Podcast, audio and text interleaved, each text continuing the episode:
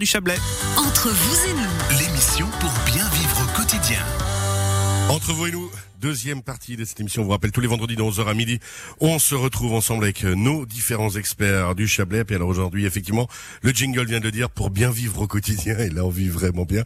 C'est très difficile parce qu'on est obligé de rester à la table. Chantamatin me poser là pour faire bien l'émission. Mais on n'a qu'une envie, on va être d'accord, c'est d'aller se poser dans les canapés. On les regarde tous, on lorgne du coin de l'œil en se disant, mais on serait bien faire l'émission là-bas aussi, non? Qu'est-ce que vous en pensez, Jean-Jacques? Tout à fait. On va voir ça. Olivier Ancet qui nous accueille aujourd'hui ici justement en Tamatan Meuble à Saint-Légier, sortie d'autoroute à Vevey. Tout se passe bien pour vous? Mais tout se passe bien, oui. Ça fait plaisir. Thiago Esteves euh, de Roman d'énergie, on rappelle dans la troisième partie de l'émission tout à l'heure avec vous, on va parler justement euh, bilan énergétique et ainsi de suite. Mais pour l'instant, je crois que tout va bien aussi pour vous. Hein. Tout va bien, le visuel est parfait. Jean-Jacques, l'infotropie. Oui. Qu'est-ce que c'est que si que ça Ah bah je vous pose la même question parce que j'en ai j'en ai parlé plusieurs fois déjà à l'émission. Alors on va tester maintenant. On vous met à l'école. Hein. Vous L'infotropie. vouliez faire la sieste avant. Maintenant il est nécessaire que vous travaillez un petit peu. Donc je vais vous poser un certain nombre de questions. Vous allez participer Ça y est, ça à, à l'exposition. Exactement.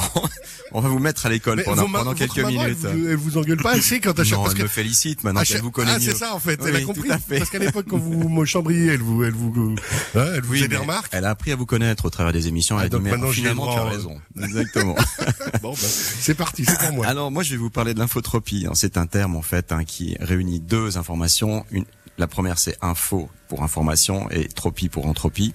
Alors est-ce que vous savez ce que c'est que l'information anthropique C'est l'information qui justement anthropologise les gens? Non, pas encore, mais ça, ça viendra. Je vais y travailler. Non, c'est une information qui crée du désordre en fait, d'accord? Et pour quelqu'un qui fait de la radio, euh, vous êtes la personne idéale pour voir à quel point vous pouvez créer du chaos, mais en même temps vous mettez de l'ordre à la Ah fin. ben, quand Vous on va commencer le chenille dans ma tête déjà à la base, ouais, Bah, vous êtes donc infotropique. Je, vous- je vous le qualifie.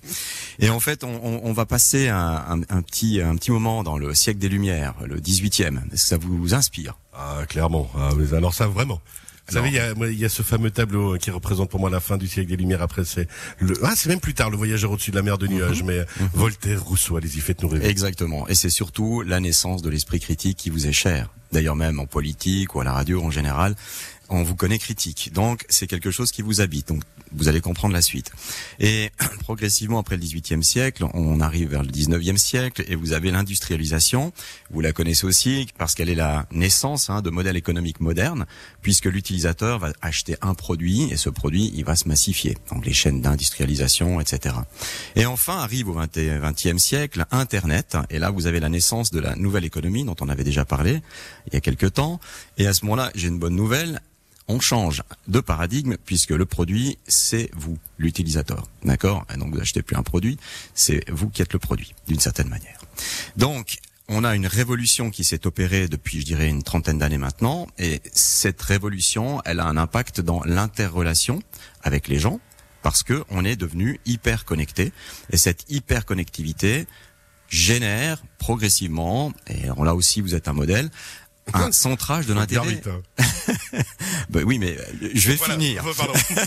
Un centrage de l'intérêt sur soi-même. Vous voyez ce que je veux dire Et donc par conséquent, ça change totalement les paradigmes communicationnels. Parce que quand on est le produit, quand on nous habitue à être le produit, et que finalement on a l'impression qu'on est le centre du monde, eh bien on a envie de parler de soi. Vous êtes d'accord? Oh là là, ouais. Alors ça, ça me rappelle Brice de Nice. Allez, viens, on parle de moi. Eh ben exactement. Vous êtes dans ce- cette perspective de la caricature. Alors je vais quand même vous rappeler un tout petit peu. Hein, Qu'est-ce que c'est que la communication Eh Bien, la communication directe. On a un locuteur, un récepteur. Vous et moi, dans l'occurrence, on se dit des choses face à face. On utilise un code linguistique, le français. Enfin, on essaye. Et puis il y a du bruit, hein, un petit peu, qui perturbe l'information. Mais enfin, avec notre regard et la façon de nous euh, cautionner, on dit ok, on s'est compris, on avance dans l'émission, eh bien, on a la possibilité de créer une impression maîtrisée. C'est-à-dire qu'à la fin, si je vois que vous n'avez pas compris, là, je vois que vous avez compris, je me dis très bien, je continue. Tandis Je que si je vois que vous allez me regarder en me disant mais qu'est-ce que tu racontes? C'est pas ça du tout qu'on en avait parlé. D'ailleurs, c'est pas du tout ce qu'on avait parlé. Et là, je vous surprends et cette réaction me permet de recalibrer mon langage et je pars en boucle. Et puis finalement, d'une certaine manière, je peux manipuler, mais surtout maîtriser l'information. L'art de la communication. voilà, ou la politique si vous préférez. Alors, maintenant, on a, euh, grâce à, il y a une trentaine d'années, grâce à Internet, la théorie de la communication indirecte. Elle utilise un médium, hein, cette communication indirecte. Alors à l'époque, c'était le livre, par exemple, ou le journal. Grâce à Internet, on est sur un médium qui est audiovisuel pour la plupart du temps, qui est extrêmement rapide, qui est consommable très rapidement, d'accord, et dont l'intérêt c'est l'immédiateté. Faut dire les choses très vite. Et donc l'effet d'infotropie, c'est ça aussi, c'est qu'on peut générer très rapidement une information, d'accord, la diffuser et elle peut créer très rapidement un effet anthropique. Alors, c'est pas, par exemple, un certain président de certaines contrées des pays de l'Est qui vont euh, contredire, par exemple, qui sont des spécialistes des fake news, ou bien à l'époque, Monsieur Trump qui nous expliquait que tout était fake news. Vous vous rendez compte à quel point il est difficile, tant elle est devenue anthropique, cette information, de dire si elle est vraie ou faux. Ouais, on sait plus exactement où on en est et on doit apprendre à vérifier toujours plus. Exactement. D'où un esprit critique qui doit être absolument maîtrisé. Et puis pour un journaliste, bien évidemment, la vérification et l'authentification des données. Il y a qu'à ouvrir certains journaux aujourd'hui. Vous allez voir, c'est très intéressant. Vous avez le journaliste qui a fait un commentaire du moins j'appelle ça un commentaire, mais souvent c'est un article.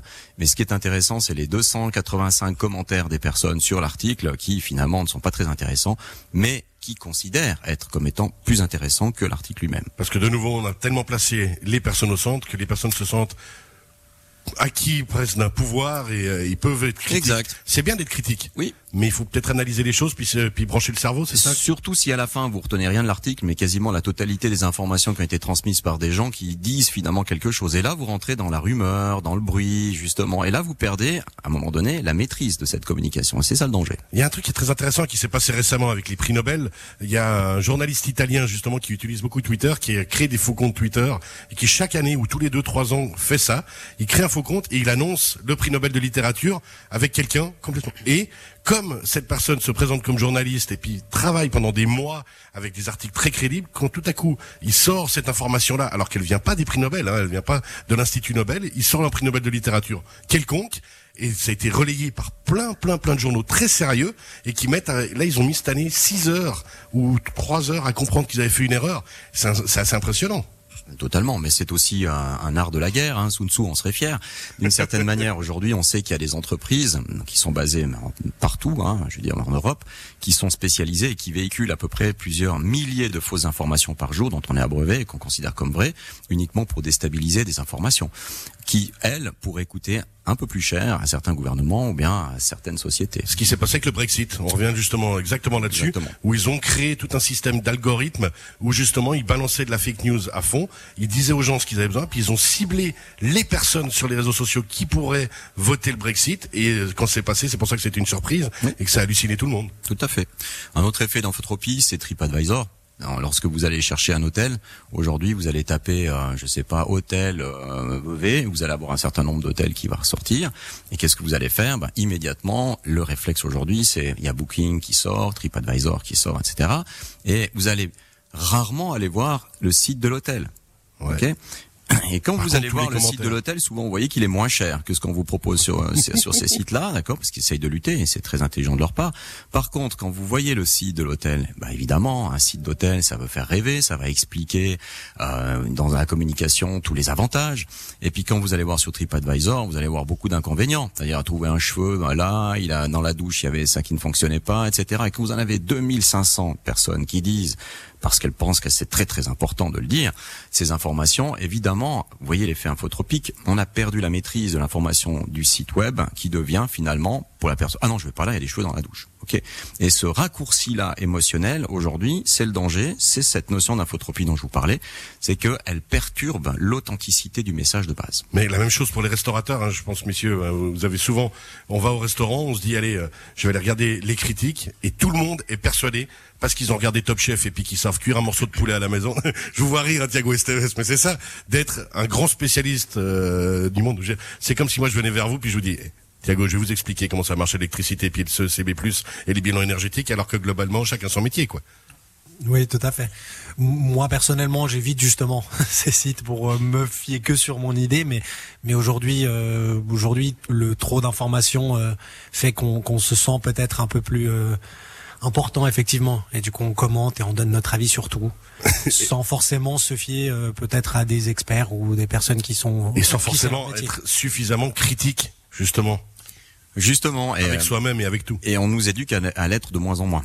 grâce à cet effet infotropique, puisque comme on est dans l'immédiateté, vous savez, quand il y a eu les élections présidentielles où Trump avait gagné, à un moment donné, les gens pensaient que ce qui était dit sur Facebook était vrai.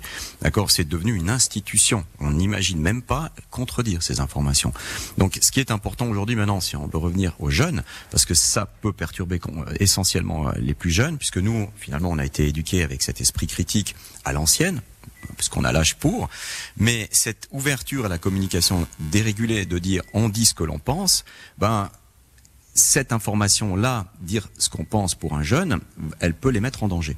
D'accord? Et notamment quand ces jeunes-là ont des outils comme leur smartphone où ils peuvent prendre une photo, euh, la sortir d'un contexte, l'exposer, la mettre sur un réseau social, euh, la diffuser euh, à une vitesse qui est qui est vertigineuse et qui peut être perçue et impacter un million de personnes en quelques secondes. D'accord? Et donc là, vous voyez à quel point ça peut être massivement dangereux négatif pour une personne qui se trouverait exposée avec 2 millions d'yeux qui vous collent, qui vous regardent dans une situation que vous n'avez ni demandé, d'accord, et qui vous échappe totalement. Et c'est quand on, on, a ce genre de projection, quand on imagine tout d'un coup qu'il y a des millions de personnes qui like, dislike ou etc. et qui commentent et qui en commentant encore euh, amplifie l'effet négatif sur ce jeune, ça peut provoquer des troubles émotionnels extrêmement graves, notamment on a vu des jeunes qui se sont suicidés, on a vu des blogueurs qui sont devenus euh, victimes de leur succès et qui ne l'ont pas géré parce que ils qui maîtrisaient plus rien au bout d'un Plus rien, puisque euh, simplement d'être absent cinq minutes pour la toilette, euh, tout le monde, les, les, les millions d'utilisateurs fidèles leur reprochaient de ne pas être présents 100%. Vous, vous vous mettez à, une, à disposition des gens et donc à un moment donné vous n'êtes pas prêt et vous ne créez pas de règles pour pouvoir procéder à une communication qui soit qui serait maîtrisée. Alors justement pour revenir à ça, le point essentiel dont on discute souvent avec vous et autres, c'est de se dire on doit replacer l'éducation et le parent au centre et les parents ont oublié que la première personne qui éduque un gamin, c'est les parents. On compte toujours sur l'école, on compte euh, sur tout l'entourage et sur la société pour éduquer nos gamins, alors qu'en fait, c'est le parent qui fait le travail. Et là, la même chose dans cet esprit d'analyse et cet esprit critique, c'est à nous d'amener ça à nos enfants. Exactement. Par contre, il faut savoir que cette dérégulation impacte aujourd'hui le cerveau, d'accord? C'est qu'à force de consommer de l'information instantanée qui est légère dans dans sens cognitif, hein, elle est elle est consommable parce que elle se lit très vite, elle crée une émotion très euh, un peu reptilienne, hein, très spontanée, et donc la charge cognitive est faible. On s'habitue à consommer faible et on porte moins lourd à quelque part. Donc le cerveau s'habitue à porter moins lourd. On n'a pas de temps à perdre à lire des gros textes. Je vous fais lire un texte de Balzac quand j'essaie de le faire lire à mes élèves, quand ils voient qu'il y a 30 pages de description sur la pension invoquée au début dans Goriot. Balzac. Ils me font un procès, d'accord. Bon, bref, il y a des impacts sur les scripts sociologiques, évidemment aussi entre les gens, dans les couples, hein, entre eux, puisque ces outils sont en permanence. Euh, on est hyper connecté avec d'autres et de moins en moins avec les gens qui appartiennent à notre famille. Et évidemment sur la psychologie individuelle, puisque l'image de soi est en train de se modifier, et puis on a une surexposition possible et on s'en protège pas. D'accord On a vu beaucoup de, de cas hein, où d'enfants euh, qu'on a mis sur Internet avaient été détournés sur euh, euh, des aspects pédophiliques, etc. Donc les solutions, pour moi, elle n'est pas uniquement centrée sur les parents. Je pense que l'école a sa mission. Aujourd'hui, je sais que on, on, veut programmer en Python, on veut apprendre à programmer en Python à l'école. Ok, très bien, c'est une bonne intention, notamment sur la data analyse.